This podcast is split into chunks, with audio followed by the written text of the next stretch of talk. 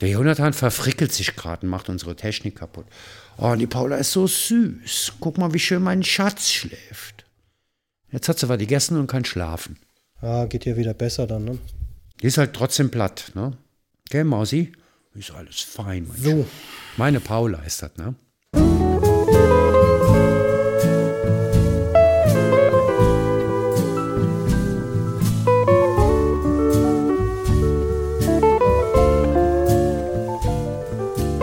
Herzlich willkommen zum Frankenkonvoi Podcast. Mein Name ist Jonathan.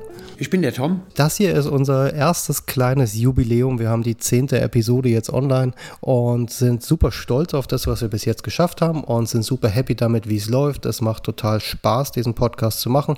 Es funktioniert technisch, soweit wir das beurteilen können, ganz gut.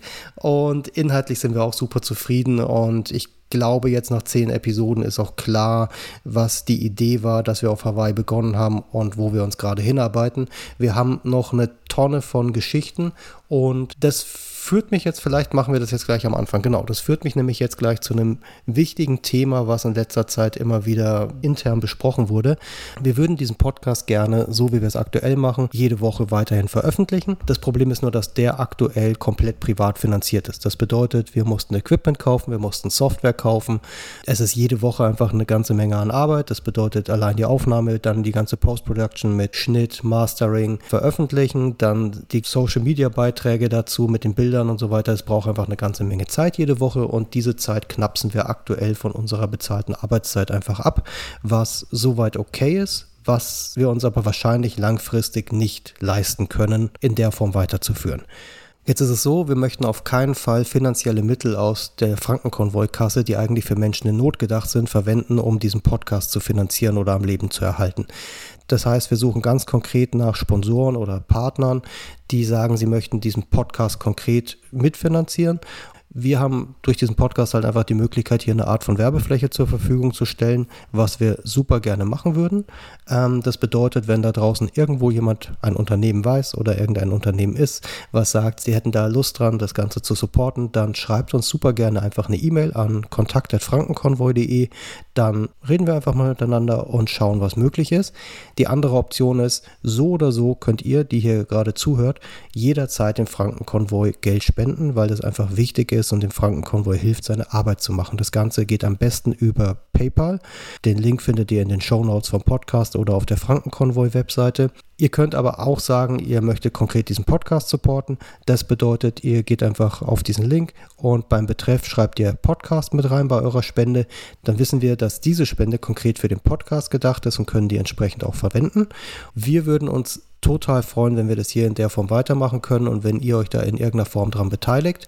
Und ich würde sagen, das war es jetzt erstmal mit diesem kleinen Werbedisclaimer am Anfang. Und wir setzen da an, wo wir letzte Woche aufgehört haben. Tom? Wir hatten das letzte Mal ja drüber geredet, wie so die Situation 2015 war in Deutschland, in Europa, was alles rund um diese sogenannte Flüchtlingskrise passiert ist die Willkommenskultur bis Pegida etc. Und wir waren an dem Punkt, wo du erzählt hast, Tom, dass du zu Hause saßt vor deinem Laptop, diese Bilder gesehen hast vom Andreas, der an der Grenze war oder die Videos und dir gedacht hast, ach du Scheiße, ich muss meinen Laptop aus dem Fenster werfen oder irgendwas tun und tatsächlich dann mit Andreas Kontakt aufgenommen hast, nach München gefahren bist mit deinem Auto, privat, Hilfsgüter eingeladen hast, zwei Mädels eingeladen hast und losgefahren bist und du hattest Angst und so ein bisschen den Glauben an die junge Generation verloren und warst jetzt das allererste Mal mit zwei fremden Frauen und einem Auto voll Hilfsgüter, die gar nicht von dir sind, unterwegs irgendwo hin, wo du gar nicht genau wusstest, wo du da landest. Genau. Wo seid ihr hingefahren? Ja, der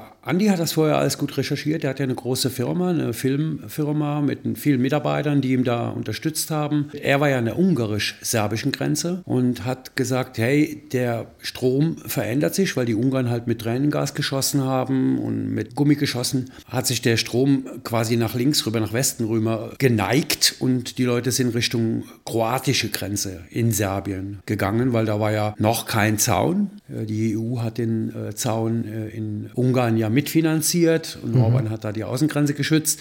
Aber in Kroatien gab es noch keinen und den gibt es auch bis heute nicht. Nur mal fürs Verständnis, das bedeutet, die, es ist super schwierig, das so zu nennen, aber der Flüchtlingsstrom, ähm, der hat quasi die Richtung geändert, weil genau. sich die Bedingungen auf dem Weg verändert haben. Die Gewalt war zu groß und deswegen sind sie der Gewalt entflohen. Ne? Genau. Dann gibt es quasi Leute, die das auf dem Schirm haben und sagen, okay, wo könnten diese ganzen Menschen sonst langlaufen? Und dann gibt es potenzielle Alternativrouten, die dann probiert werden abzudecken. Also die sind auch nicht immer geplant. Ne? Also, ja, klar. Ich meine, gut, das waren eine Million Menschen, die insgesamt angeblich auf dem Weg waren. Letztendlich waren es ja nur 800.000 oder 900.000, die bei uns einen Antrag gestellt haben. Aber viele sind vielleicht in Österreich oder sonst wo geblieben. Aber auf jeden Fall ungefähr grob über den Daumen eine Million Menschen. Einmal, logisch, kommen sie an einen Grenzzaun, Stacheldraht, Hunde, dann schießen die mit Tränengas und Gummigeschossen auf Menschen, dann läufst du erstmal weg. Mhm. Also könnte man sagen, die meandern erstmal in eine andere Richtung, wo nicht so viel Gewalt ist. Und dann gibt es natürlich auch die ganz normale Tatsache, auch ein Flüchtling, darf man ja nicht glauben, lebt in der Steinzeit. Auch Flüchtlinge haben Smartphones. Auch Flüchtlinge haben Social Media, auch wenn sie die Sprache nicht verstehen. Falls sie Strom irgendwo gefunden haben und die Smartphones noch funktioniert haben oder sie hatten ein Powerbank dabei zum Laden, werden Informationen ausgetauscht. Mhm. Ne? Also zwischen Landsleuten oder Social Media ist da ein ganz, ganz großes Tool, wo die Leute sich connecten. Und so kamen sie halt eben irgendwann mal in Kroatien an die Grenze. Ne? Und der Grenzübergang auf der serbischen Seite, der Ort Schied, geschrieben SID. Und auf der anderen Seite, ein äh, paar hundert Meter weiter, nach dem Niemandsland, halt der Ort Tovarnik mit V in der Mitte geschrieben. Und da hat der Andi gemeint, fahr mal dahin. Welche Länder sind das? Äh, Tovarnik, Kroatien und Schied, Serbien. Okay, und da, das war quasi euer Ziel, weil damit genau. gerechnet wurde, dass da die Flüchtlinge. Da waren landen. schon, da waren, da waren schon, Leute, welche, aber ne? da war die, die, Vermutung, da landet der große Strom auch. Der war im Prinzip schon da, also der war okay. schon vorher da. Nur Ungarn war dicht und dann war klar, da kommen noch mehr Leute. Ne? Und mhm. deswegen hat Andi gesagt: Hey, Ungarn war ich letzte Woche, sind Leute, die helfen, aber ist kein Durchkommen. Lass uns mal rüber nach Kroatien und dann checken, was los ist. Ja. Und er wollte nachkommen, ein paar Tage später. Er hatte noch Jobs zu erledigen. Ich bin ja mitten in der Woche gedonnert. Am Wochenende wollte er dann kommen, ich glaube zwei, drei Tage später. Und dann hat er gesagt, hey, lass uns in Verbindung bleiben. Sobald du da bist, lass uns checken, was wird nicht gebracht. Weil war ja klar, die ersten Sachen, die gebracht werden, sind Kleidung, Decken, Lebensmittel. Und es gibt ja dann immer Löcher, die man füllen kann. Und da wir ja alle klein und, und Einzelpersonen waren, da war ja kein Verein, hat Andi gesagt, du bist mein Rechercheteam. Mhm. Du hast von mir Hilfsgüter, die bringst du schon mal hin. Da wirst du jede Menge zu tun haben. Er hat mir ein bisschen Information gegeben, alles am Telefon, weil ich war natürlich voller Angst. Äh, hey, wat, wie mache ich das denn? Was muss man denn machen? Was muss man können? Das, das heißt, du hast doch kein Briefing oder irgend sowas null, bekommen. Null. Du hast Sachen ins Auto geladen bekommen und das war's. Ich habe mich, während ich auf oder bei Sharon gewartet habe, auf Andi mhm. oder Katharina, die zweite, die mitfuhr, die musste noch arbeiten, bis die Feierabend hat. In den paar Stunden habe ich mich ein bisschen im Internet versucht, schlau zu machen, habe mir die Sache vor Ort angeschaut. Wir haben auch Bilder aus Towanik schon bekommen über irgendeinen Facebook-Kanal, ich weiß aber nicht mehr, wer es war. Mhm. Und habe mir das probiert, so gut wie möglich durchzurecherchieren. Aber trotzdem, wie heute auch, bei einer Krise kriege ich permanent Anrufe von Leuten, die einfach losziehen wollen dieser Reflex der Humanität, den ich ja auch unterlegen bin, der ist in uns Menschen verankert. Heute weiß ich natürlich besser, wie man es besser nicht macht. Ja. ja, genau, aber vielleicht mal, das ist ja interessant, was wäre denn deine Empfehlung? Also jetzt aus der Sicht von all den Jahren, in denen du in diesem Bereich tätig bist, wo du mit verschiedensten Menschen gesprochen hast, auf beiden Seiten und sehr viel Wissen tatsächlich gesammelt hast.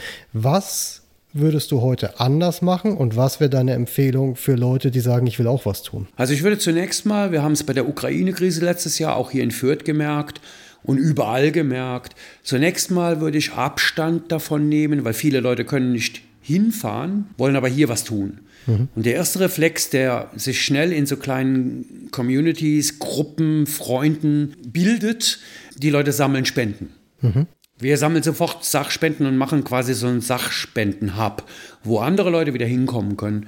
Davon würde ich dringend abraten, weil mhm. es werden immer Kleiderspenden gebracht und Kleiderspenden werden so gut wie nirgendwo gebraucht. Mhm. Wir haben es erlebt, du warst mit dabei in ja. der Ukraine-Krise. Wir waren eine Woche nach dem Ausbruch des Krieges auf der polnischen Seite und haben den Andi kennengelernt, einen Ukrainer, der aber schon lange, lange, lange in Polen lebt und deswegen auch keinen Kriegsdienst machen muss. Und der hat, als wir ihn kennengelernt haben, in der Erstaufnahme in so einer Shopping Mall. Ja, das war riesig, das Ding. Riesending gearbeitet. Und als wir da hingefahren sind, da war da ein Shopping Mall Bereich, also mit Fliesenboden. Das sind halt ehemalige Geschäfte gewesen. Ja, ja, Shopping Mall, also, ja, war ein also Riesenladen. Genau, also keine Ahnung. Geschäftsflächen halt. 1000, 2000 Quadratmeter, vielleicht sowas in der, in der Richtung. Und da lagen Berge von Klamotten. Mhm. Ja, es war Und ich weiß noch, ich habe dem Andi ge äh, gefragt, wow, wer sortiert das alles? Und da hat der Andi gesagt, das ist sortiert. Das ist ein Haufen für elfjährige Mädchen, für zwölfjährige Jungs, für die Erwachsenen. Ja, aber halt Also- so drei Meter Haufen. ja, ja, so Riesenberge, wo die Leute, die dann auf der anderen Seite der Shopping Mall eine erste Unterkunft gefunden hatten, rübergehen konnten und sich die Klamotten aus den Bergen altersgerecht sortiert und ge- gendergerecht sortiert raussuchen konnten. Wir waren schier entsetzt und du hast ja man Fotos muss ja davon auch sagen, äh, parallel dazu wurden aber außen die ganze Zeit weitere Klamotten geliefert von Privatleuten, die da hingefahren sind mit dem Auto voll Klamotten und die wurden einfach auf den Parkplatz gekippt und dann Plastikplane drüber, weil keiner mehr nachkam. Und Andi hat uns erzählt, nebenan in dem Gebäude von der Shopping Mall, was nicht zur Unterkunft oder sonstigen Zwecken dienten, standen 40 Seekontainer voll mit Klamotten, die in die Entsorgung gehen. Wie gesagt, nach einer Woche. Also Okay, also keine Klamotten sammeln. keine Klamotten sammeln, Was noch? unbedingt nicht, nur nach Bedarf. Dann auf keinen Fall einfach Moment, nur nach Bedarf. Das ist ja so ein ganz kurzer kleiner Satz. Absolut. Da steckt ja einiges drin. Wir recherchieren oder ich recherchiere heute genau. Es kann auch sein, dass mal Kleidung gebraucht wird. Ahrtalflut auch ein gutes Beispiel.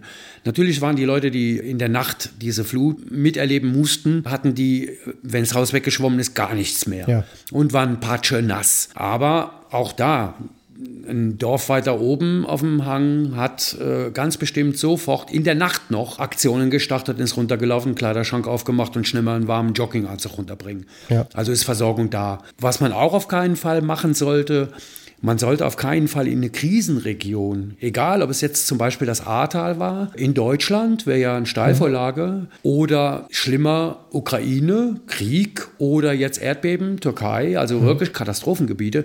Man sollte nicht einfach so losdonnern, Okay. weil zum einen ist es sehr gefährlich für einen selbst. Wenn ich im Ahrtal im Schlamm rumwühle, äh, einen Tag nach der Flut, finde ich vielleicht einen Arm, Ja. finde ich vielleicht einen Finger, finde ich vielleicht einen ganzen Menschen, der verstorben ist, 134 Tote. Das gleiche passiert mir im Erdbebengebiet. Das- Das Ding ist gerade bei solchen Katastrophen ist ja auch für einen selber eine gewisse Gefahr da, weil ich meine, es gibt Stromkabel, die werden auseinandergerissen. Absolut. Es gibt Trümmer, die nicht abgesichert sind. Es gibt Siehe Ahrtal, da ist so viel Öl und giftige Substanzen ausgelaufen, du hast keine Ahnung, was es Absolut. ist. Und du stehst da knietief im Schlamm, der aus was weiß ich besteht. Ganz genau. Und das, der zweite Aspekt ist, also zunächst mal der Eigenschutz. Und der zweite Aspekt ist, man muss immer wissen, bei solchen Katastrophen werden ganz große Geräte gebraucht. Egal, ob es Bagger, im Ahrtal sogar Panzer, große LKWs, die Schutt wegräumen müssen und, und, und, und. Und wenn ich da mit meinem Auto hinfahre, blockiere ich Zufahrtswege. Ja. Das ist ein ganz wichtiger Aspekt. Im Ahrtal war es sogar so krass, dass eine Woche nach der Flut die Zufahrtsstraßen ins Ahrtal, die Hauptzufahrtsstraßen, ich kenne mich ja sehr gut aus und ich kam immer überall hin, ich war aber immer vorsichtig, damit ich keine Zufahrt verstopfe, die haben wirklich eine Woche lang die Zufahrtsstraßen und am Wochenende ganz besonders gesperrt. Die haben einfach gesagt, nein, hier kommt kein Privater rein. Du musstest einen Ausweis zeigen, dass du da unten auch wohnst. Und bei meiner Schwester war es ja so, die lebt ja im Ahrtal, da konnte man erst nach 14 Tagen auch als Bewohner wieder hinkommen. Und die Hauptverbindungsstraße von der Autobahn A61, die runter nach Altenahr führt, war halt für Privatpersonen gesperrt, weil die wurde benutzt. Weil da mussten die äh, Panzer mit großen Sattelschleppern runtergebracht werden ins Ahrtal, weil Panzer haben die Straßen, die Wege direkt neben der A erstmal freischaufeln müssen, damit überhaupt wieder normale große Maschinen dahin kommen. Und natürlich auch die Bewohner. Ne? Also erst nach 14 Tagen war ich bei meiner Schwester. Also, das heißt, zweiter Punkt, Eigenschutz und Zufahrtswege nicht blockieren. genau, aber das heißt, als zweiter Punkt nicht einfach losfahren. Genau. Und deswegen empfehle ich immer, weil die Leute werden ja meistens durch Social Media aufmerksam. Fragt, in Anführungszeichen, sage ich jetzt einfach mal, was uns betrifft, Fachleute. Fragt. Ja? Und seid auch nicht böse, wenn eine neue Krise kommt. Es passieren ja immer wieder Krisen.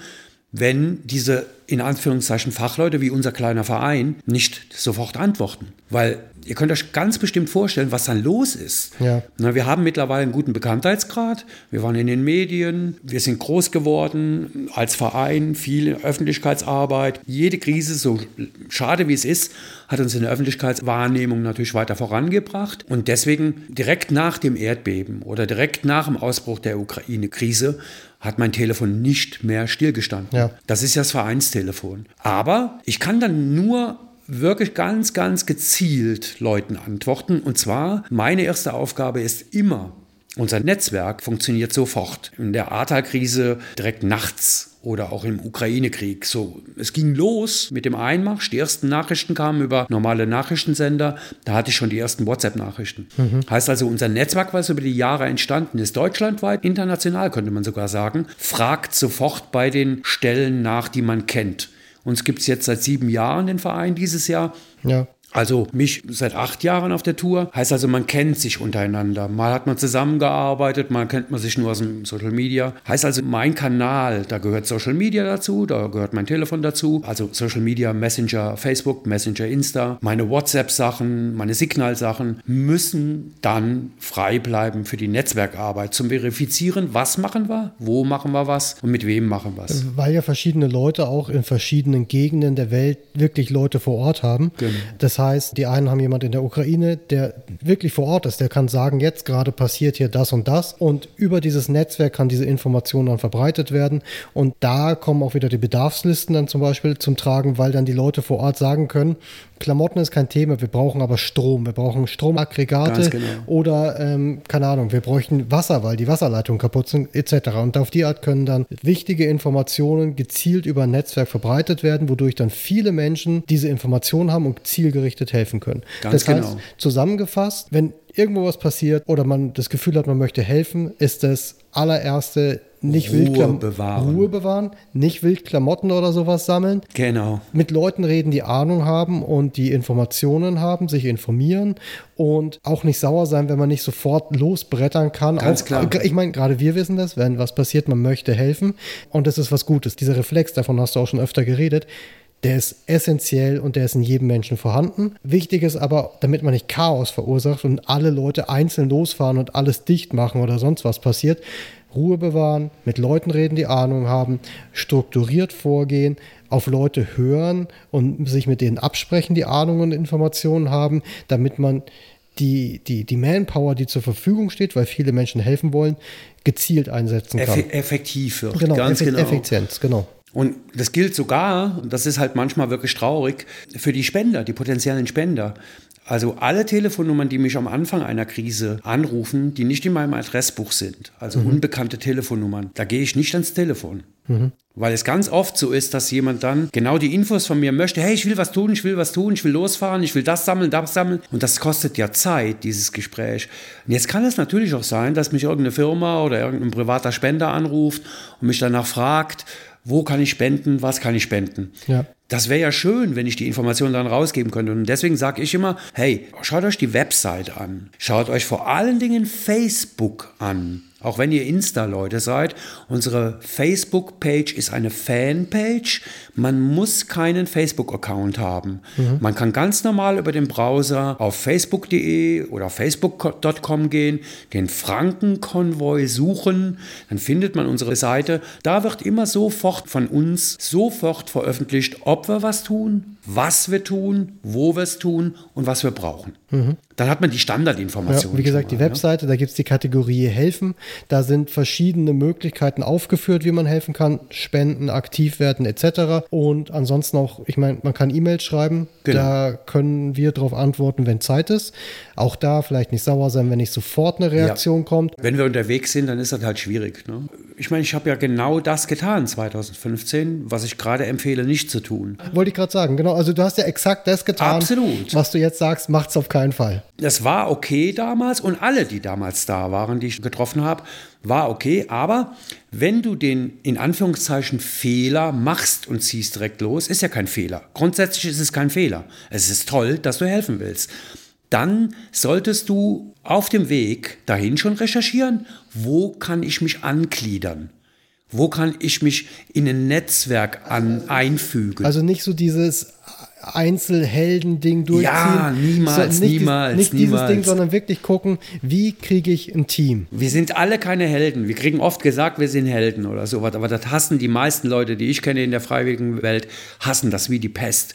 Weil für uns ist es normal. Ja, natürlich, aber es geht ja nicht nur um die eigene Wahrnehmung, sondern tatsächlich ist es auch, es schadet, wenn da ganz viele Einzelkämpfer rumrennen und Genau. jeder für sich sonst was macht. Und es ist tausendmal effizienter, wenn diese ganzen Einzelkämpfer sich zu einem Team zusammenschließen und gemeinsam überlegen, wie kriegen wir es gemeinsam, strukturiert, organisiert, dass wir sinnvoll helfen. Ist gut mit dem Bildbeispiel, äh, mit dem Meme zu erklären, viele Köche verderben den Brei. Gerade in Küchen gibt es ja eine ziemlich hierarchische Aufgliederung noch heute. Äh, Da oben ist einer, der sagt, was du zu tun und zu lassen hast. Die hierarchische Struktur ist da wirklich nötig. Es ist ja ein Team, es ist ja keine Diktatur. Ja, alleine kann der Koch Es gibt immer Koordinatoren oder auch bei Vereinen, nachher später dann. Weißt du, der Verein will dahin, der Verein will dahin, der Verein will dahin. Dann auf einmal stehen zehn Vereine am selben Ort und kämpfen darum, wer darf denn hier was machen. Und dann werden fünf Küchen aufgezogen anstatt eine. Und dann werden zehn Klamottenausgaben aufgezogen anstatt eine. Da ist Synergie für mich immer das Ziel. Also ich kann mich super in ein Team unterordnen, muss nicht den Klugscheißer raushängen lassen. Ich komme zuerst mal irgendwo hin und checke ab, wie ist die Lage, wer hat hier was zu sagen, wer sieht so aus, als wenn er was zu sagen hätte, wer hat also schon Erfahrung, wer ist unter Umständen schon länger da, mit dem unterhalte ich mich. Und dann wird sofort gesprochen. Bevor man loslegt, sprechen.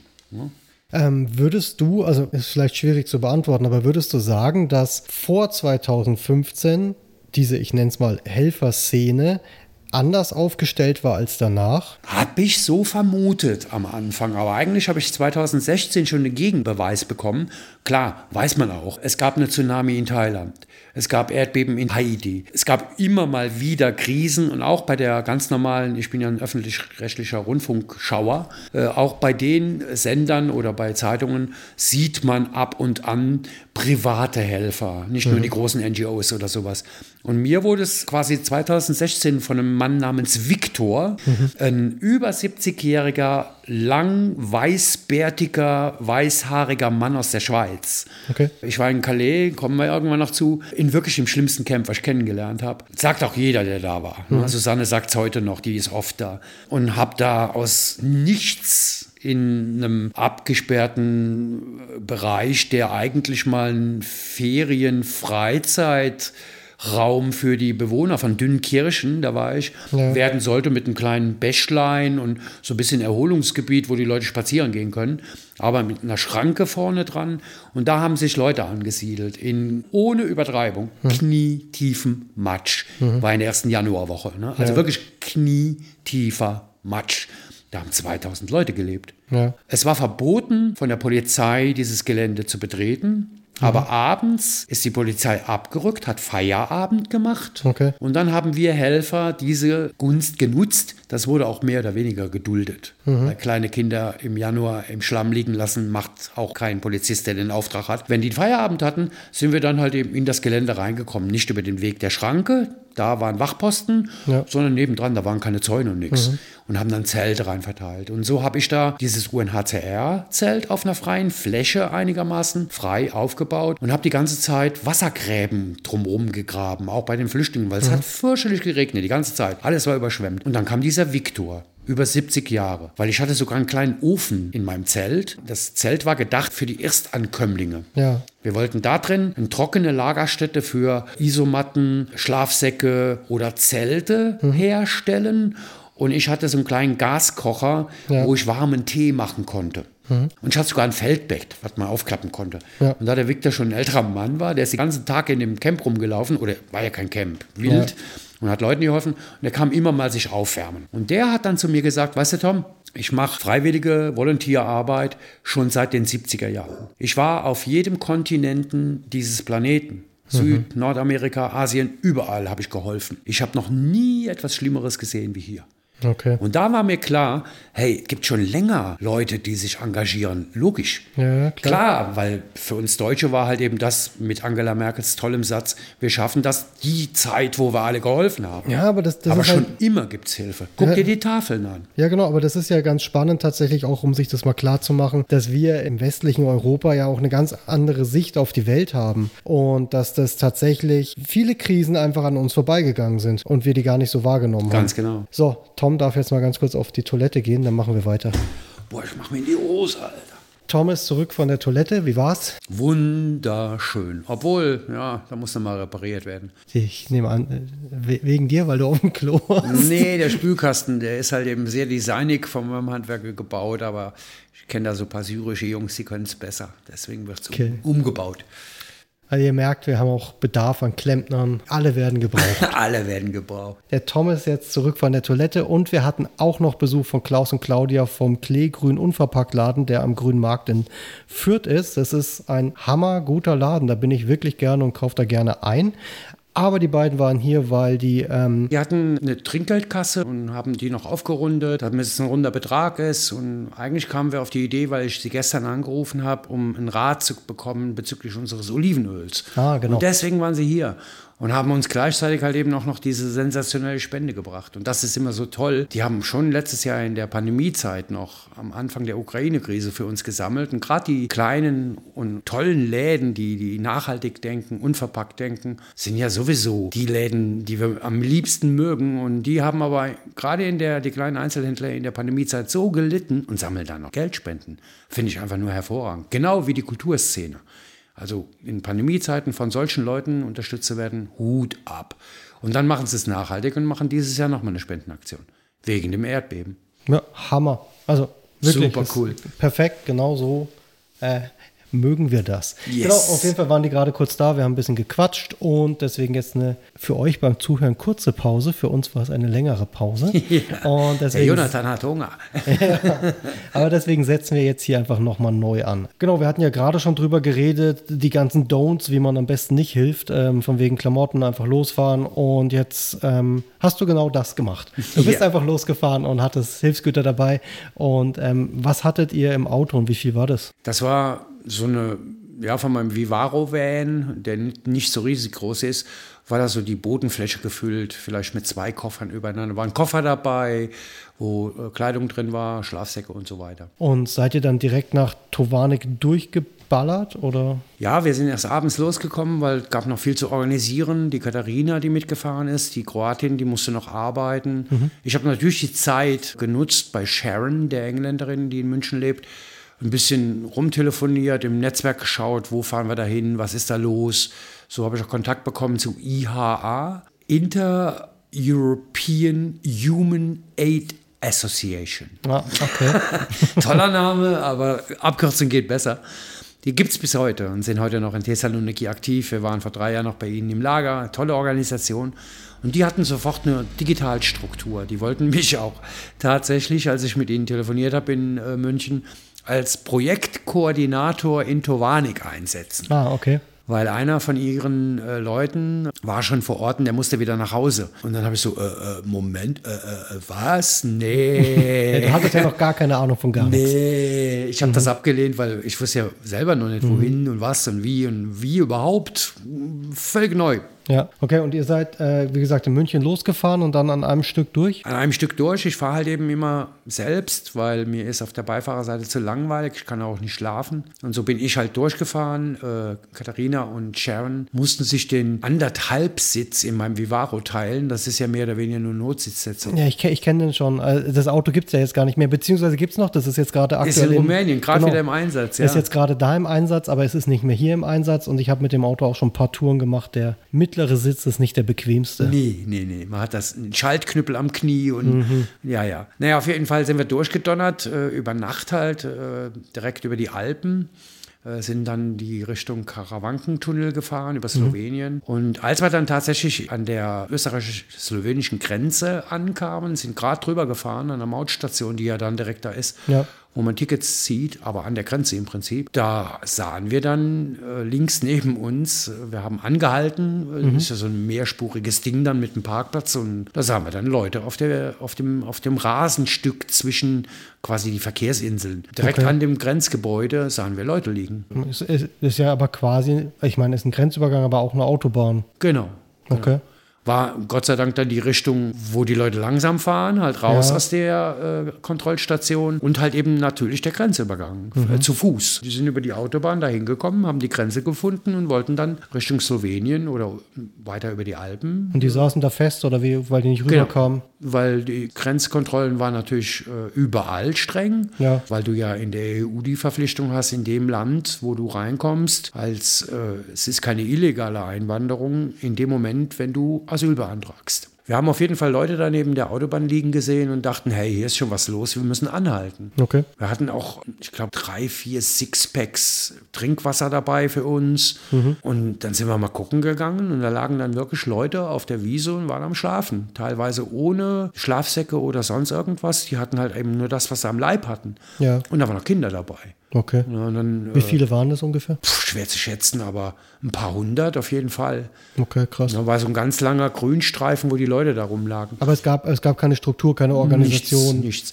Die haben da alle quasi vor dem Grenzgebäude von Polizei bewacht und blockiert, haben die wahrscheinlich gewartet, dass sie über die Grenze dürfen. Und da sie halt eben da warten mussten mhm. und es Nacht war, haben sie sich auf die Wiese gelegt, weil das kein Teer war. Ja was heißt Wiese? Das ist halt so ein Grünstreifen ja. von, sagen wir mal, 10 Meter Breite und 100 Meter, 200 Meter Länge gewesen. Mhm. Eigentlich ist das ja ein Graben, wo Wasser abfließen soll. Ja.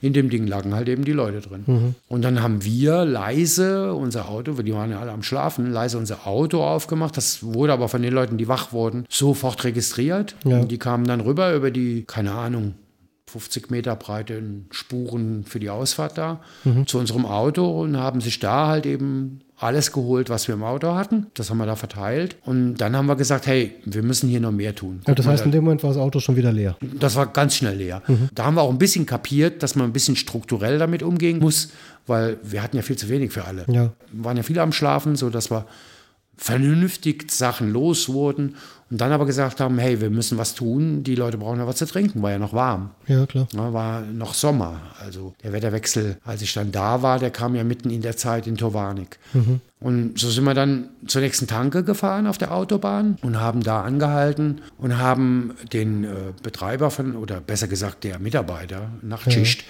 ja. äh, dem haben wir gesagt, wir brauchen alles an Trinkwasser, was du da hast, also Plastikflaschen, Sixpacks.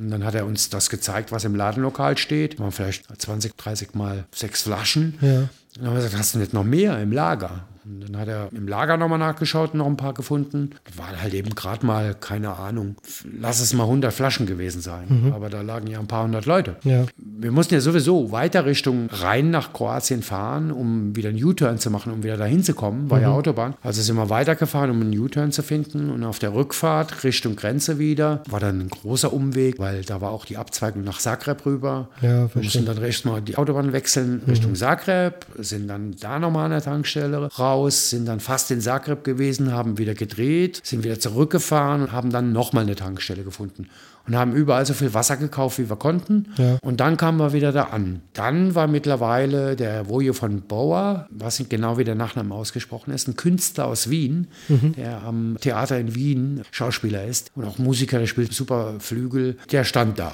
mit einem okay. Kumpel, auch wie wir. Also der ist quasi in der Zwischenzeit, wo ihr unterwegs wart, angekommen. Ist der da angekommen. Mhm. Die waren ein bisschen strukturierter unterwegs, weil die hatten ein Pavillon dabei. Okay, aber das heißt, die sind da nicht zufällig unterwegs vorbeigekommen, haben das gesehen, sondern die haben das auch mitgekriegt in die den Medien auch, und so. Genau, die waren auch wie wir auf dem Weg irgendwo hin. Mhm fanden die Leute und haben, ich habe mich mit ihm unterhalten, auch die erste Lehre, ja. weil er sagte, hey, wir haben ein Pavillon dabei. Er sagt, ja los, aus, aufbauen, aufbauen, aufbauen. Nee, sagt er ganz langsam. Wir haben hier nicht genug für die Leute, wir wissen nicht, ob wir das dürfen. Das ist mhm. hier eine Autobahn. Ja. Lass uns erst mal checken. Der war mir schon zu gemütlich. Ich bin ja so ein Reflextyp, der mhm. dann handwerkermäßig, ja, muss sofort erledigt werden. Aber wir haben uns echt gut unterhalten. Er ist bis heute ein toller Freund von mir, Ja. der den Frankenkonvoi, obwohl er selbst nicht unterwegs ist, jedes Jahr zum Beispiel in Facebook mit einer Facebook-Spendenaktion für den Frankenkonvoi. Okay, ja, sehr cool. Das ist immer noch ein Unterstützer. Ja, und der war, mit, wie gesagt, mit einem Kumpel da und ich bin dann mit den Wasserflaschen und noch ein paar Sachen, die der Vojo dabei hatte, so leise wie möglich durch diese schlafenden Leute gegangen und habe dann mal nachgeschaut, wo sind hier Kinder, wo sind hier Frauen. Also ich habe vermeintlich nach den Bedürftigsten gesucht. Okay. Und da es ja so warm war, habe ich allen Leuten, wo ich Kinder gesehen habe, die auf einer Decke lagen oder im Grünen lagen, so leise eine Flasche oder zwei, drei hingelegt mit Wasser und habe meistens, wenn ein Mann dabei war, also die Erwachsenen angetippt, damit sie wach wurden, damit die Kinder nicht wach wurden. Ja. Und denen so mit dem Finger auf die Flasche gezeigt. Die meisten haben sich ganz, ganz, wenn sie wach wurden, scheinbar herzlich bedankt. Das sah man in der Gestik.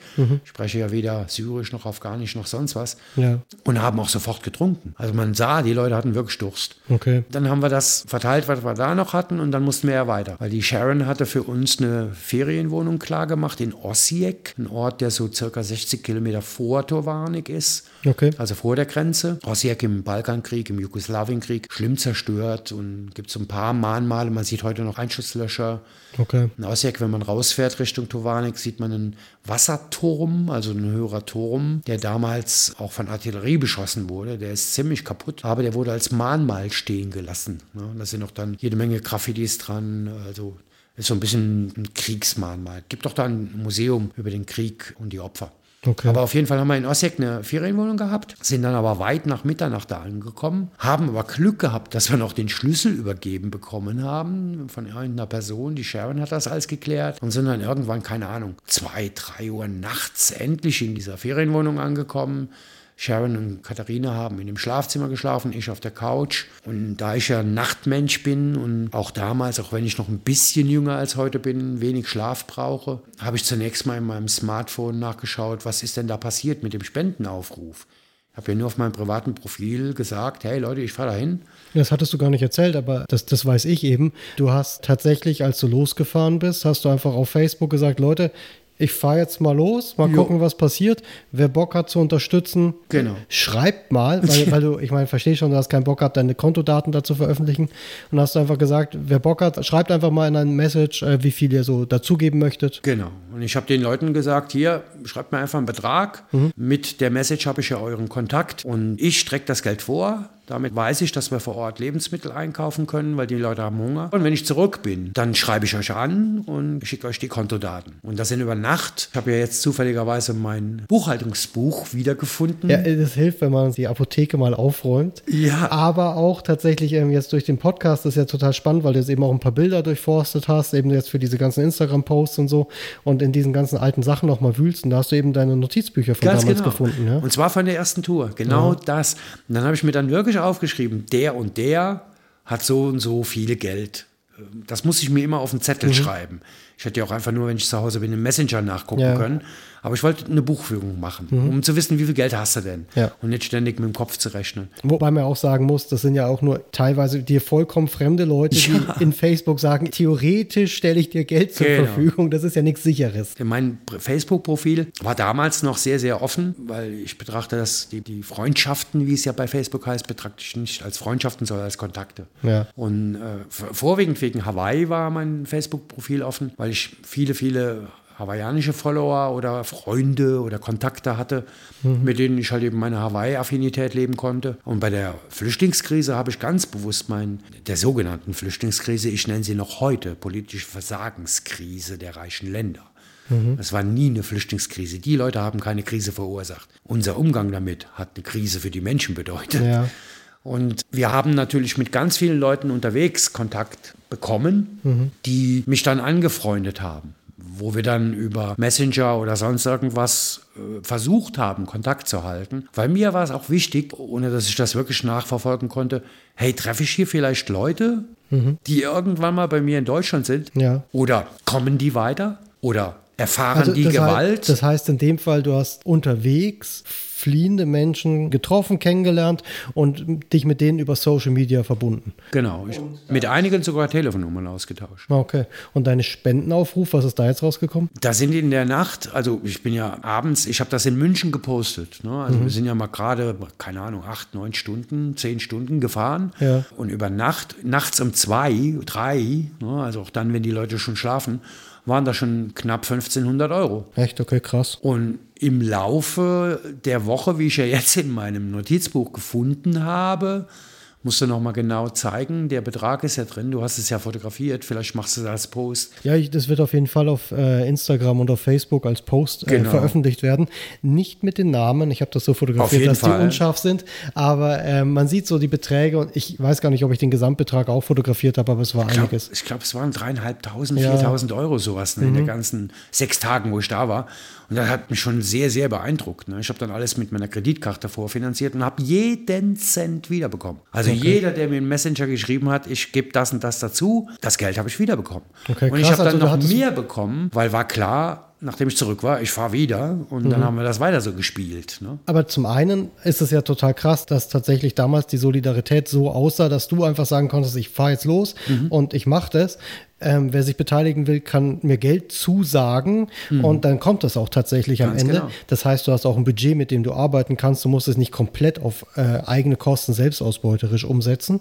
Und das andere ist ja, das ist ja eine Art von Vorgeschmack vom Verein, von, von dieser Struktur, dass viele Leute gemeinsam helfen, indem manche Geld dazugeben, andere vor Ort was tun, dieses Geld die Arbeit vor Ort finanziert und ermöglicht, man Hilfsgüter transportieren kann etc. Das ist ja, ohne dass es den Verein gab, quasi schon der Vorgeschmack davon. Es ist auch für mich eine wirklich, wirklich, wirklich ganz große Begeisterung gewesen. Ich hätte das nie erwartet. Mhm. Und ich hätte es wirklich nie erwartet.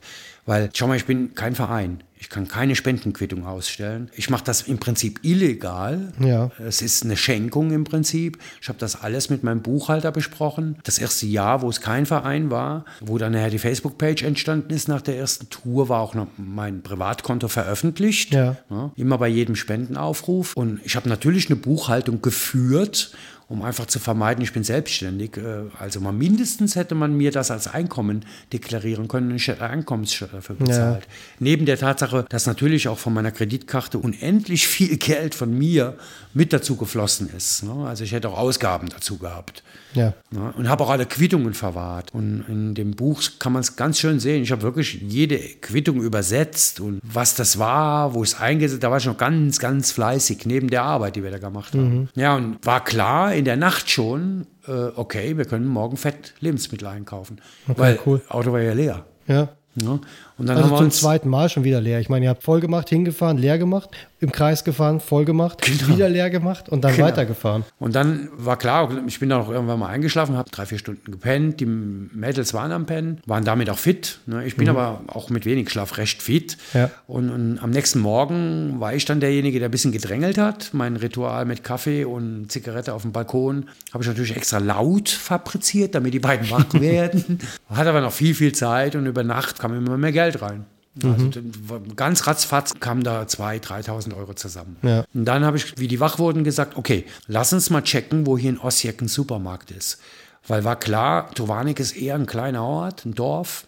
Mhm. Natürlich ist es viel schöner bei einem Local Farmer oder kleiner Supermarkt, die ärmer sind, einzukaufen, aber wir hatten ja Geld. Also Osijek, Supermarkt. Ist aber ja auch nur, um, um auch mal diesen Aspekt, weil ich finde den tatsächlich immer wichtig und das wird auch im Laufe des Podcasts noch öfter Thema werden.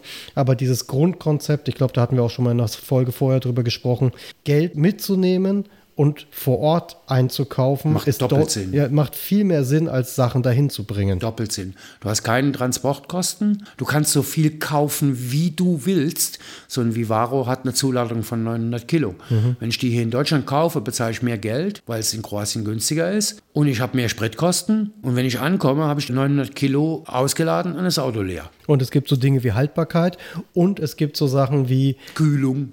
Kühlung und dass ja natürlich die lokale Bevölkerung auch immer eine Mitbelastung hat, gerade Ganz wenn da genau. Flüchtlinge sind oder wenn da Katastrophen sind und man auf die Art denen helfen kann, wenigstens finanziell, ich sag's mal, zu profitieren. Ganz genau.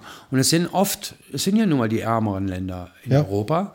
Es sind halt eben oft auch Leute, in Towanik, wo wir später angekommen sind, da gab es zum Beispiel eine Kneipe und einen Laden, wo es halt eben das typische Cevapcici gab. Okay. Also ein Imbiss, Mhm. ne, ein Pizzeria. Ja. Da stand Pizzeria dran und gegenüber war die Kneipe. Okay. Der Pizzamann hat kein Bier verkauft und die Kneipe hat Bier verkauft. Und alle freiwilligen Helfer, die in den sechs Tagen da waren, da waren Hunderte, ne, Mhm. haben sich da verpflegt. Okay. Heißt also, die Jungs, die beiden Betreiber, hatten das erste Mal in ihrem Leben ein richtig gutes Ich wollte Geschäft. gerade sagen, die haben den Umsatz ihres Lebens gemacht. Weil der ist auch kein Touristenort oder Ja. so. Ne? Also ist einfach nur ein Grenzort. Und Mhm. insofern ist das echt gut für die lokale Bevölkerung, weil man muss ja auch wissen, so in Towanik, in dem kleinen Ort, lass mal da 1000, 1500 Leute leben. Und dann auf einmal stehen da 5000, 3000, wie viele Flüchtlinge. Ja. Da kippt die Stimmung mal ganz schnell. Aber wenn doch der kleine Ort davon in Anführungszeichen profitiert, Ja. dann ist da auch eine gute Stimmung. Wäre, würden, würden die Flüchtlinge eine Belastung darstellen, dann kippt die Stimmung logischerweise. Ist ja, nachvollziehbar. Also ihr wart dann jetzt in dem Supermarkt und wart shoppen. Das war auch genial, meine erste Erfahrung mit einem Supermarkt, wenn man humanitärer Helfer ist, weil auch die haben ja ein Geschäft gemacht. Ne? Ja. Wir sind da reingelatscht und bevor wir dann in die Gemüseabteilung und die Konservenabteilung und in die Getränkeabteilung gegangen sind, habe ich direkt an der Rezeption auf Englisch mal nach einem Marktleiter gefragt oder nach einem, ja, irgendeinem Chef. Ja. Wir würden gerne für viel Geld einkaufen und äh, wir brauchen Beratung. Okay. Und dann kam zunächst, glaube ich, ein Abteilungsleiter, der ist dann, hat uns erklären wollen, das findet ihr da, das findet ihr da, das findet ihr da. Aber ganz schnell kam auch der Marktleiter. Und dann ist ein Tross von, ich glaube, drei, vier Mitarbeitern mit uns durch diesen Laden. Wir Okay. haben nur gesagt, wir brauchen noch Getränke, wir brauchen noch Konserven, Fischkonserven am besten, wegen Muslimen und kein Rindfleisch drin sein, äh, darf Schweinefleisch. äh, kein Schweinefleisch drin, sein darf. Also wir wollten Fleisch generell vermeiden, weil kann ja mal sein, dass da in so einem Mix in Ja. Kroatisch steht irgendwas drauf und ich weiß nicht, was es ist. Fisch war immer die sichere Nummer. Und haltbar. Ne? Eine Thunfischdose oder eingelegte Fische und so weiter. Dann haben wir noch vorsorglich Tetrapack ultra haltbare Milch besorgt, weil Kinder sind dabei. Und natürlich Wasser. War ja warm. Ja. Und wir hatten dann alles so ein bisschen zusammengestellt, sind damit, ich glaube, insgesamt zehn Einkaufskörben durch die Gegend gedonnert, haben auch ganz viel Obst gekauft. Ja, also Obst, was du ganz schnell essen kannst. Ja. Und Powerbars, also so Müsli-Riegel. Und da haben wir wirklich nicht Also drauf. Zucker. Wir haben auf Zucker geschaut. Energie. Nicht auf ohne Zucker, wie wir das ja normal tun. Zucker ist ja echt eine blödes Suchtmittel von der Industrie. Ich, ich kenne das. Aber wir haben bewusst auf Zucker geachtet, weil das ist ein Energieträger. Wir haben auch so ein paar Kisten mit Traubenzucker, Bonbons und so weiter bes- besorgt. Ja. Und Bonbons sowieso für Kinder. Mhm. Also Lebensmittel. Lebensmittel Das war ganz klar der Fokus. und Getränke. Ja. Dann haben wir sogar mit dem Marktleiter klar gemacht, dass er uns eine ganze Palette mit Wasser in meinen Vivaro liefert. Okay. Das war tricky, aber die hatten einen Gabelstapler da und die Seitentür hat er tatsächlich diese Palette da reinbekommen. Okay, krass. Dann stand eine ganze, weil die Palette war wichtig, hinter der Trennwand zu haben. Schwerste Unfall, Bums, Ja, bist du tot, wenn das Wasser da durchgeiert kommt. Oder alle anderen Lebensmittel sind zerdrückt. Dann hat er durch die Seitentür uns, äh, die können echt gut Gabelstapler fahren, ohne mein Auto zu zerstören, hat, hat er uns eine Palette Wasser da reingehauen. Mhm. Und dahinter und daneben in allen Ritzen haben wir das Auto bis unter Dach gefüllt mit Lebensmitteln. Okay. Und dann sind wir losgefahren von Osijek weiter. Nur, nur mal ganz kurz, wie waren der Marktleiter, jetzt mal abgesehen davon, dass die gecheckt haben, okay, wir können hier echt Cash machen, wie waren die drauf in Bezug auf Flüchtlinge und sowas? Da gab es überhaupt keine Ressentiments. Da wurde auch gar nicht drüber gesprochen. Die fanden es zum einen natürlich geil. Also dass sie wir so wussten, sie wussten, für was ihr es braucht. ja, das haben wir denen erzählt. Ja. das haben wir denen erzählt. Die fanden es natürlich in allererster Linie geil, dass sie einen guten Umsatz gemacht haben, aber die Mitarbeiter, die haben ja davon nichts. Mhm. Ja. Die kriegen normal ihren Lohn. Ja, klar. Und die waren so begeistert, gibt es auch ein Bild, habe ich dir auch weitergeleitet fürs Posting dann. Wenn das Kommt auf- auch ins Posting rein, ja? Genau. Es gibt ein Bild, wo wir hinter dem Supermarkt an der Anlieferladestraße, da haben wir alles eingeladen, nicht vorne am Parkplatz, äh, stehen mit dem vollgeladenen Vivaro im Hintergrund und die ganze Gang, also Sharon, Katharina und ich und um uns rum die ganzen Supermarktmitarbeiter, Okay. waren, weiß nicht, acht Leute oder sowas. Und ey, alle grinsen in die Kamera und irgendjemand von den Leuten hat uns fotografiert, so dass wir alle zu sehen sind. Ja. War super lustig. Also super Fun und super Solidarität und super schnell, super effizient. Ja, perfekt, und cool. Hat super geklappt. Dann seid ihr mit dem vollbeladenen Vivaro los. Mit dem, Vollgela mit dem überladenen Vivaro sind wir, äh, dieser Vivaro, der war, glaube ich, öfter in seinem Leben Ja. schon überladen. waren ja auch vermeintlich nur noch 60 Kilometer, aber dann keine Autobahn mehr. Ja. Landstraße in Kroatien. Schon spannend. Auch hügelig und kurvig und natürlich ständig war ich am Überlegen, oh Gott, überholt mich jetzt mein eigener Wagen. Es war so mehr oder weniger wie Rennbootfahren mit Schnauze nach oben auf dem Wasser, aber nicht so schnell. die Lenkung war blöd, weil hinten zu viel Last war, weil die Räder hatten schon noch ein bisschen Bodenberührung. Okay. Na gut, und dann kamen wir dann in dem Ort Tovarnik an und der Ort besteht im Prinzip aus zwei Hauptstraßen, ja, die sich in der Mitte kreuzen. Okay. Und wir kamen halt eben von der Landstraßenseite in den Ort rein und an der Kreuzung hätten wir links abbiegen können und nach 300 Meter ist die Grenze. Okay. Das ist ein Grenzübergang, ne, der Hauptgrenzübergang für die Landstraße.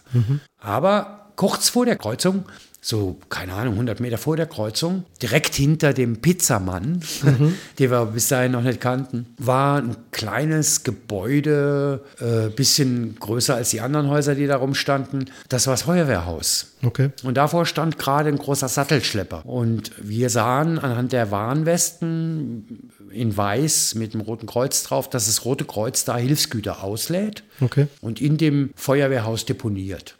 Und äh, später habe ich auch seinen Namen erfahren. Er heißt dummerweise sogar Thomas. äh, ich war ja öfter da und habe ihn dann irgendwann mal kennengelernt und ihn virtuell am Ohr gezogen für seine Unverschämtheit, weil wir haben angehalten und Katharina hat auf Kroatisch gefragt, wo die Flüchtlinge sind. Ja. Weil wir wollten ja wissen, wo müssen wir jetzt hin.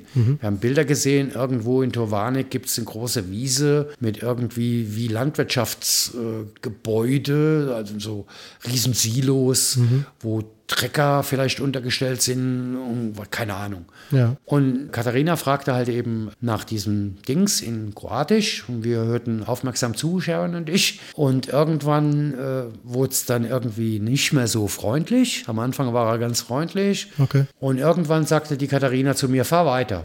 Und ich so, wie, was sagt er denn? Ja, fahr einfach weiter. Ich sagte, ja, wo müssen wir denn? Fahr einfach weiter. Die wollte da weg. ne? Mhm, ja. Und beim Weiterfahren sagt sie, ey, du kannst dir nicht vorstellen, wer der gerade gesagt hat. Und dann hat sie uns übersetzt. Sie hat ihn gefragt, wo die Flüchtlinge sind. Und dann hat er gesagt, wieso? Hat gefragt, warum wir das wissen wollen. Ja. Und dann hat sie gesagt, ja, wir wollen da hin, wir wollen da helfen. Wir haben über Facebook gesehen, äh, da sind Leute auch schon am Helfen, da wollen wir auch hin. Und dann sagte er, was habt ihr denn dabei? Und dann sagt sie, ja, wir haben ein ganzes Auto voll Lebensmittel, die haben wir in Osijek gerade gekauft und wir wollen da hin. Ja, könnt ihr hier abladen? Okay. Und dann hat die Katharina gesagt, nee, nee, wir haben schon Kontakt zu zwei, drei Leuten im Messenger, die warten auf uns. Wir haben ja gesagt, wir kommen dahin. Und dann hat er gesagt, fuck you. Okay. Also ich weiß ja jetzt, ist ja lange her, Ja. ich habe in den sechs Tagen auf dem Platz nicht ein einziges Mal einen Roten Kreuz-Mitarbeiter gesehen, der was verteilt hat. Und ich habe nichts von den Hilfsgütern, ich stand ja da und habe gesehen, was sie abgeladen haben, Ja. nicht ein einziges Teil davon auf dem Platz gesehen. Okay. Ich will nicht behaupten, dass ich immer da war. Ich will nicht behaupten, dass ich was übersehen habe. Aber da war mein erster Verdacht der Korruption schon sehr nah. Ja, ich, das Ding ist halt, das muss man ja sich ja auch klar machen, wenn, wenn so Katastrophen sind, das sind relativ unübersichtliche, chaotische Zustände oft, auch wenn es Organisationen gibt, die Systeme haben, aber irgendwo müssen Dinge gelagert werden, irgendwo liegen die dann in Hallen rum, irgendwelche Menschen haben Schlüssel für Hallen. Und dass sich da der ein oder andere mal was wegzockt, kann ich mir schon vorstellen, beziehungsweise hat das natürlich auch Potenzial für, ach krass, guck mal, das sind ja gewisse Werte, die hier rumliegen, wenn ich da so eine Kiste mitnehme, kann ich die ja verchecken und dann habe ich Cash gemacht. Ich weiß es ja mittlerweile sogar ganz genau, dass er, der Thomas, das wollte. Weil bei meiner dritten Tour waren wir ganz in der Nähe von Tovarnik in Opatovac. Opatovac oder Opatovac mit C hinten am Ende. Das war das erste angeblich offizielle Camp, ganz schlimm, kommen wir später drauf. Bei der dritten Tour, wie gesagt. Und da hat er wieder gearbeitet als Campmanager. Okay. Und wir waren wieder unterwegs und wir hatten wieder eine Bestellung, und zwar Paletten. Wir sollten leere Paletten mitbringen, weil da hatten kroatische Helfer eine Pavillonstruktur aufgebaut mit Klamotten, mit Lebensmitteln, mit allem, was sie hatten. Und es war sehr regnerisch. Ja. Und deswegen brauchten die Paletten, um unten ein bisschen eine Bodenstruktur zu mhm. basteln, damit sie nicht im Schlamm versinken. Ja. Wir hatten auch ein Aggregat dabei. Von einem englischen Spender wurde uns ein Aggregat gespendet.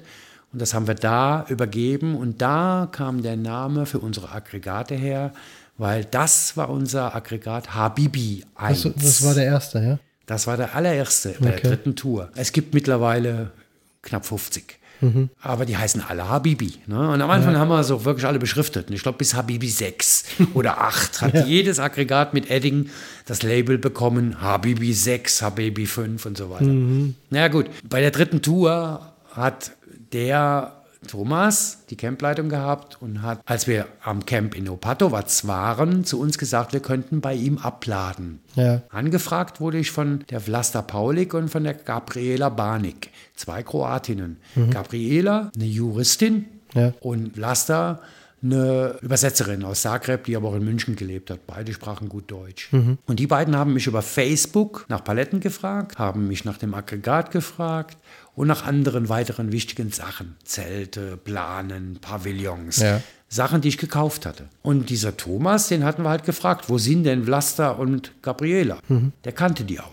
Okay. Die hatten uns geschrieben, hey, ihr könnt da und da hinkommen und dann ist gut. Und Nee, war die zweite Tour, war die Tour nach Babska. In Opatovac haben wir nur nachgefragt, ich habe mich vertan. Aber egal. Auf jeden Fall in Opatovac haben wir angehalten, weil wir wussten ungefähr, wie man nach Babska kommt. Ja. Ist aber wirklich an der Grenze ganz, ganz kleiner Ort. Und auf dem Weg dahin kommt man an diesem Camp vorbei. Und wir dachten, okay, muss hier sein. Halten an und treffen diesen Thomas. Mhm. Und fragen den, ja, die Vlasta und die Gabriela haben hier bei uns Sachen bestellt. Wo können wir die denn abladen? Ja, könnt ihr hier abladen. Okay. Gleiches Konzept. Und dann haben wir gesagt, okay, und die, wir wollten ja jetzt auch hier bleiben. Da war ich mit dem Tilman Weissart, ein Fotograf aus Fürth, unterwegs, wir beide. Mhm. Ne? Wo können wir helfen? Ja. Dann hat er gesagt, ja, hier können wir nicht helfen, da müsst ihr registriert sein. Ich, ja, wie? Aber Gabriela und Lasse haben uns doch gesagt, wir können mitmachen und wir werden noch dringend gebraucht. Wir wollten dann schon ein paar Tage hier bleiben. Ne? Mhm. Nee, nee, dann müsst ihr euch erst bei der kroatischen Regierung registrieren. Das kann dauern. Okay. Und dann waren wir ganz enttäuscht und sind dann nach Tovanik in die Pizzeria, wo wir gerade eben standen, gefahren ja. und haben da unser Cevapcici im Brot wie ein Döner mhm. mit äh, Zwiebeln und Gedöns, traditionelles Essen da in der Region gegessen und waren ganz traurig, dass wir jetzt ja wieder heimfahren müssen. Wir ja. haben einfach Zeug abgeladen, mussten wieder heimfahren und haben einer guten Freundin hier in Fürth, der Claudia, die Kroatin ist, noch ein Foto geschickt nach dem Motto, oh, wir sind traurig und haben so ein trauriges Gesicht mit diesem leckeren Essen im, im, in der Hand.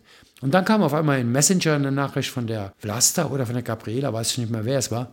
Wo seid ihr denn? Sag ich, ja, wir haben jetzt unsere Sachen abgegeben und jetzt müssen wir heimfahren. Nee, nee, wo habt ihr die denn abgegeben? Sag ja, da im Opatovac oder wie das hieß, da war so ein hm. Camp. Bei wem habt ihr die abgegeben? Ja, da war so ein Rotkreuz-Typ, der hat uns die. Okay, kommt da noch mal hin. Okay. Und dann haben wir schon gedacht, huck, was geht jetzt los? Und dann sind wir da hingefahren und hat die Vlasta oder die Gabriela uns auch nicht gefunden und hat uns aber weitergeleitet. Einfach ein paar Kilometer weiter mhm. sind wir dann tatsächlich an einen ganz kleinen Ort gekommen. Winzig, winzig kleinen Ort. Ja. Und dann an der Ortsausfallstraße, eher ein landwirtschaftsasphaltierter Landwirtschaftsweg, da standen sofort Polizisten. Mhm. Da konnten wir gar nicht weiter. Aber 100 Meter hinter den Polizisten war dieser Stand.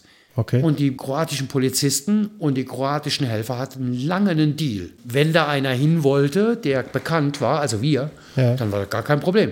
Wir mussten unser Auto natürlich vorne bei den Polizisten parken, damit wir keinen Weg zusperren. Ja. Und sind dann halt eben dahin gekommen, wo wir hin wollten. Und Vlasta und Gabriela haben unsere Sachen von dem Thomas wieder zurückbekommen. Okay weil die haben immer ganz ordentlich angeschissen. Mhm. Und seinen Namen, deswegen war ich eben so verwirrt, habe ich bei meiner dritten Tour nach Opatovac richtig kennengelernt, weil da haben wir in Opatovac geholfen und haben uns, uns auch registriert. Mhm. Da war er ganz kleinlaut und hat mir immer geholfen, wenn ich was wollte. Okay. Naja, der Typ hat uns, wie gesagt, in Tovanik so ein Gespür dafür gegeben, was passieren kann. Ja. Wir sind dann einfach weitergefahren nach dem Fuck You. Mhm. Und nach 200 Meter über die Kreuzung drüber waren wir plötzlich auf einem Riesenplatz, wo Hunderte, Tausende, wir haben hergeschätzt 3.000 bis 5.000 Leute insgesamt in der ganzen Zeit einfach da standen.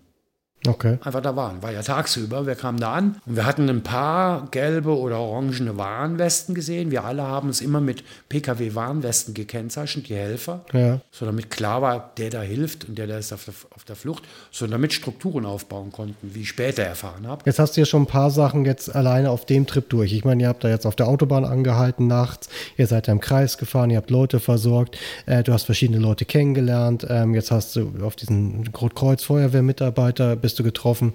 Wie steht's denn da in dem Moment um dein Gefühl der Angst? Stimmt. Also es gab ja neben der Angst auch den quasi Verlust an die Hoffnung der nächsten Generation und so weiter. Aber was bei mir mit der Angst passiert ist, die beiden Gefühle haben mich ja dominiert während der Fahrt, die war sofort weg.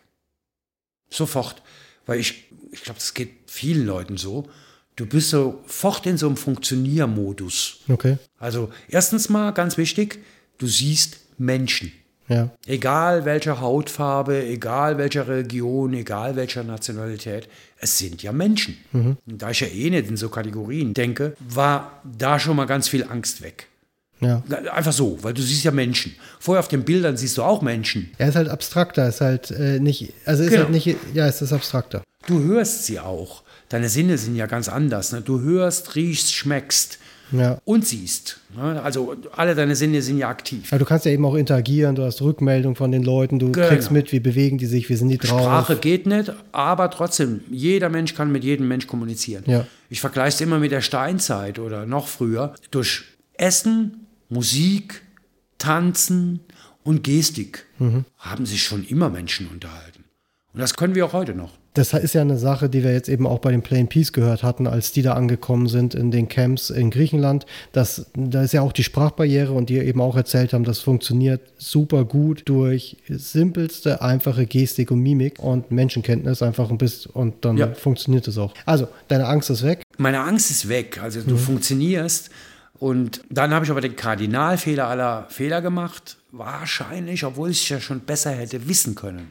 An der slowenischen Grenze nach Kroatien haben wir ja vorsichtiger gehandelt. Und ich habe ja eben erzählt, da schliefen die Menschen. Ja. Da war mir ja schon bewusst, wir haben nicht genug, also musst du ruhig sein. Mhm.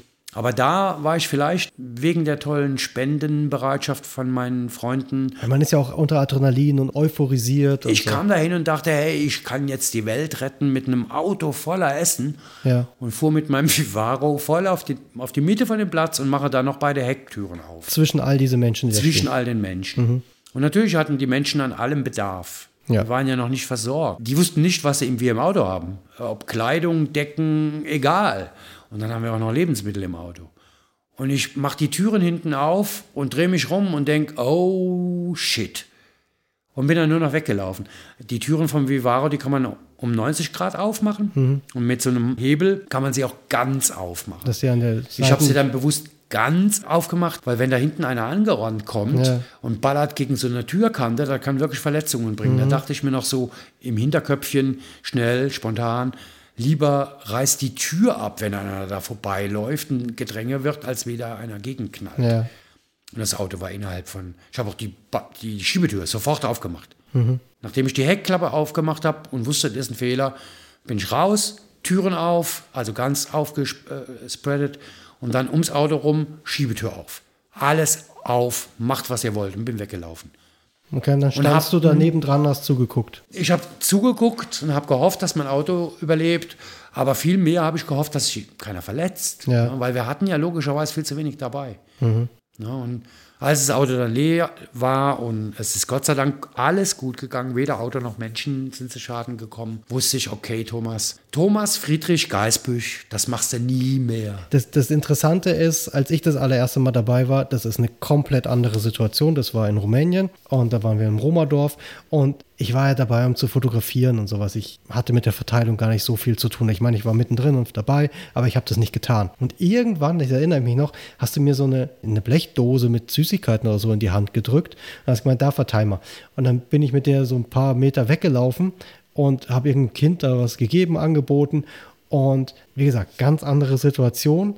Aber in dem Moment kamen von überall Kinder und wollten Süßigkeiten. Und das war auch, wie gesagt, ich, ist mir klar, ganz anderes Level. Aber das war der Moment, wo mir klar wurde, shit, weil, weil man eine Dynamik freisetzt, weil Ja. tatsächlich ein so hoher Bedarf an so vielen Dingen da ist, dass die Leute sind gar nicht aggressiv in dem Sinne. Es ist einfach nur, Kampf ums Überleben. ja, aber es ist eine, eine Vehemenz und eine Entschlossenheit Ja. und eine Sicherheit in dem Ganzen, weil es um was geht, weil es tatsächlich wichtig ist, die, wenn du das nicht kennst, dass etwas so dringend sein kann, du, du, du kennst diese Art von Vehemenz nicht, diesen, ich, ja, meinetwegen diesen Überlebenswillen und Kampf kennt man gar nicht, wenn man Nee. das noch nie erlebt hat. Und in dem Moment ahnt man es. Also man, man, man, hat ein, man kriegt einen, einen Hauch von einem Gefühl dafür, Mhm.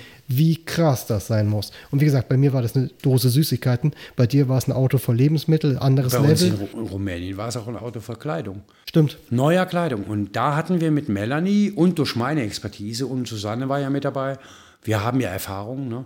hatten wir natürlich die richtigen Bremser. Wir hatten Ja. mit dir aber auch keine Reflexhelfer dabei, sondern wir hatten einen Fotografen dabei. Und wir haben die Türen nur da aufgemacht, wo die ganzen neuen Sachspenden von Puma, von Charity Cats drin waren, wo wir genau wussten, okay, hier ist safe. Ja. Safe für uns und vor allen Dingen für die Leute. Genau, aber das war für mich eine total wichtige Lektion, weil ich eben wirklich zum Fotografieren dabei war. Ich musste nicht keine Entscheidungen in dem Sinne treffen und er war an dem, an dem an aktiven Verteilen nicht wirklich beteiligt. Ich war nur mittendrin. Aber da habe ich tatsächlich auch sehr viel gelernt und mir abgucken können und verstanden, was das tatsächlich bedeutet. Genau. Ähm, deswegen kann ich auf eine ganz andere Art nachvollziehen, wie dieser Moment für dich war. Ja. Und wie gesagt, in skaliert nach oben. Aber wie gesagt, aus Fehlern lernt man und dann ist es auch ganz gut. Erstens mal, dass es gut gegangen ist für alle. Ja. Und zweitens mal, sowas prägt sich ein. Den Fehler machst du nicht nochmal. Also gut so zu lernen. Ne? Ja, ich, ja, ist gefährlich und kann nach hinten losgehen, aber irgendwo muss man lernen und ähm, Wir sind ja alle keine ausgebildeten Helfer. Ja, eben. Ne? Große Strukturen äh, wie Caritas oder Deutsches Rotes Kreuz oder egal welches Rotes Kreuz, die bilden ihre Leute aus. Ja. Und bevor du dann in so eine Situation von deinem Arbeitgeber geschickt wirst oder von deinem, wenn du es ehrenamtlich machst, wirst du dahin geschult und musst erstmal deine Erfahrungen sammeln. Ja. Niemand, niemand, der das erste Mal so einen Job macht, egal ob Erdbeben, Ahrtal oder Flüchtlingssituation, wird direkt am ersten Tag losgeschickt. Ja gut, das ist ja das, was du vorhin schon gesagt hast. Deswegen auf keinen Fall einfach losfahren, genau. weil man keine Ahnung hat, auf was man sich einlässt und es für einen selber, aber auch alle anderen tatsächlich gefährlich werden kann. Absolut. Ähm, und man einfach eine Art von Verantwortung ja auch übernimmt, die man gar nicht stemmen kann, weil du keinen Plan hast. Und was man auch immer berücksichtigen muss, auch beim ersten Mal, wenn man losfährt, eine ganz wichtige Sache, die man aber logischerweise vergisst. Man hat einen ganz anderen Fokus. Man muss auf sich selbst aufpassen. Ja. Weil, auch wieder der Vergleich mit den Profi-Organisationen, jeder Rettungssanitäter, Polizei, Feuerwehr, Rotes Kreuz haben mindestens Mediatoren, wenn man zurück von so einem Einsatz kommt, wenn nicht sogar psychologische Begleitung. Ja. Unsere Susanne, Susanne Solberger, die ja ganz viel seit 2016 mit mir zusammen macht und allein macht, ist ausgebildete, wie hieß es noch? Ah, ich, ich will jetzt nichts Falsches sagen, wie genau, genau die Bezeichnung äh, bedeutet, auch ehrenamtlich.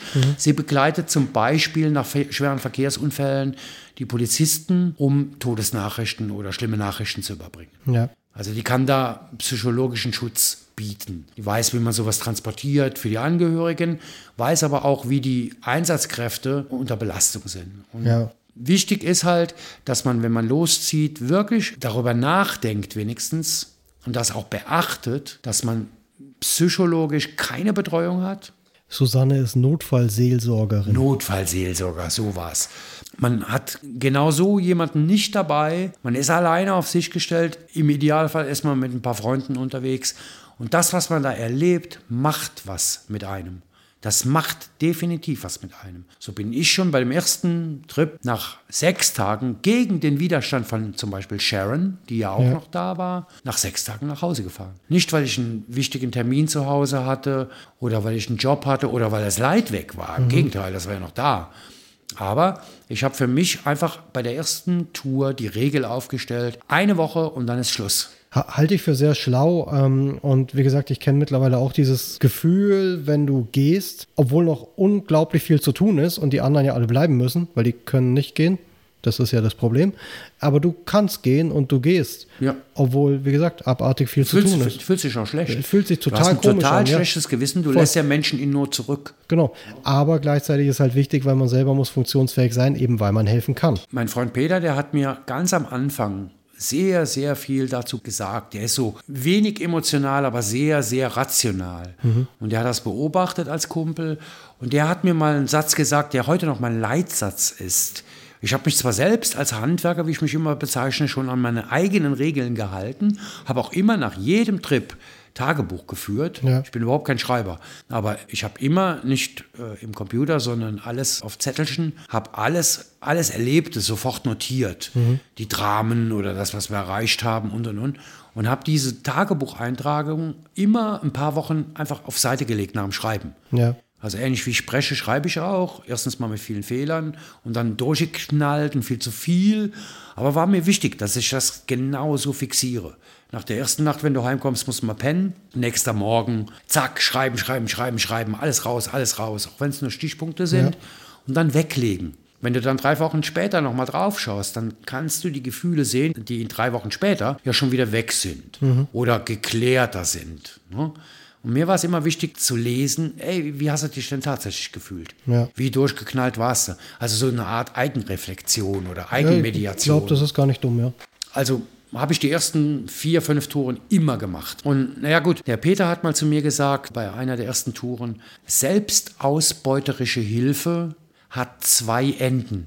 Selbstausbeuterisch, monetär, wenn du selbst zu viel Geld ausgibst und vor allem psychologisch, also mental. Ja. Und diese zwei Enden sind, zuerst mal hat das ein Ende für dich. Entweder hast du kein Geld mehr oder bist lost mhm. psychologisch in Betreuung, wie es Vlasta, von der ich erzählt habe, passiert ist. Ja. Heißt, das zweite Ende ist, du kannst auch nicht mehr helfen. Mhm. Wenn du also helfen willst, achte zunächst auf dich.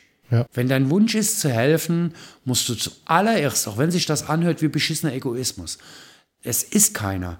Es ist gesunder Egoismus. Zuallererst musst du auf dich selbst achten. Egal wie groß das Leid um dich drumherum ist, weil sonst kannst du nicht helfen. Mhm. Nicht nur in der Zukunft, sondern in dem Moment auch nicht. Ne? Ja. Ja, aber ich mein, ja, tatsächlich, das Ding ist ja auch zum Beispiel jetzt gerade in dieser Situation, du kommst dahin, konkret, du stehst auf dem Platz mit diesen ganzen Leuten, du machst das Auto auf und du denkst dir, ich kann nur noch hier weg. Das ist ja auch so ein Beispiel dafür, wie wichtig eine Struktur beim Helfen ist. Also man muss auf sich achten, man muss aber auch berücksichtigen, welche Folgen hat mein Handeln. Man muss das idealerweise ordentlich sauber vorbereiten und organisieren. Man braucht einen konkreten Plan, man muss mit Leuten reden, die einen Überblick haben.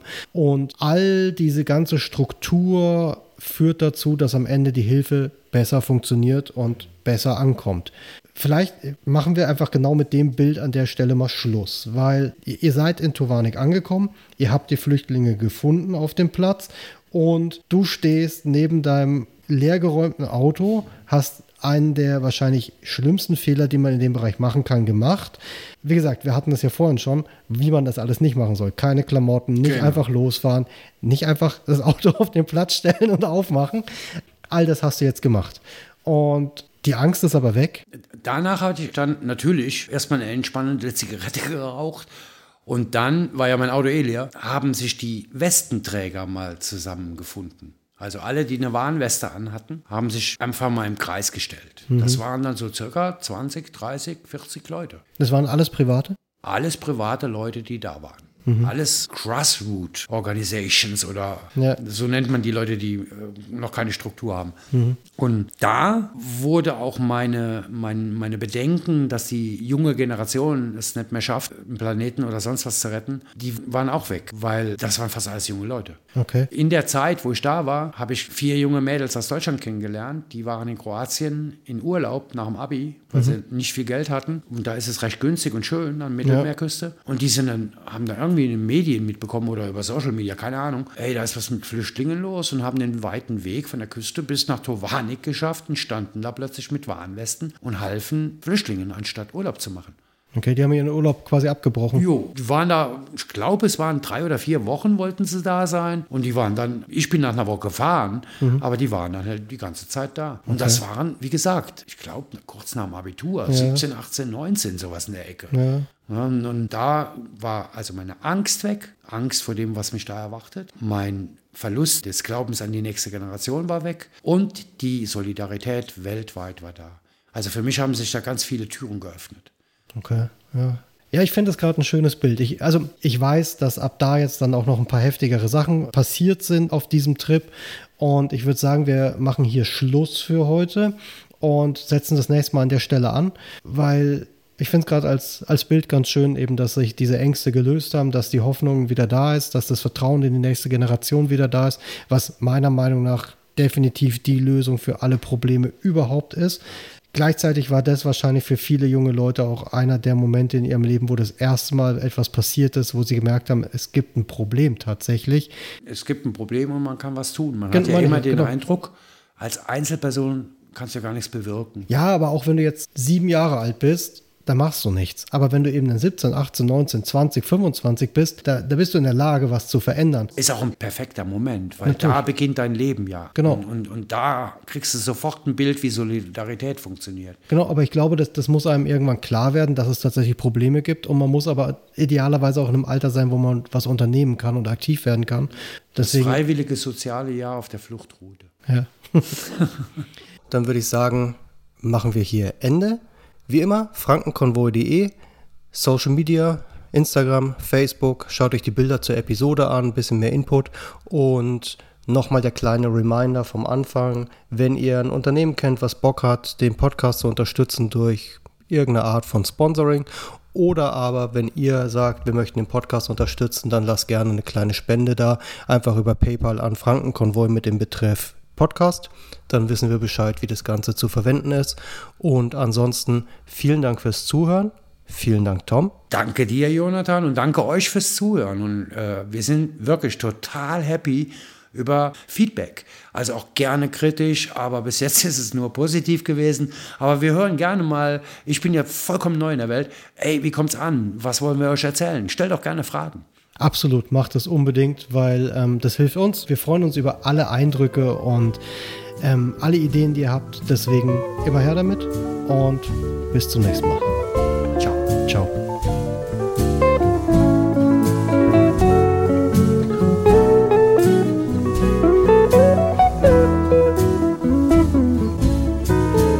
magic at Waikiki.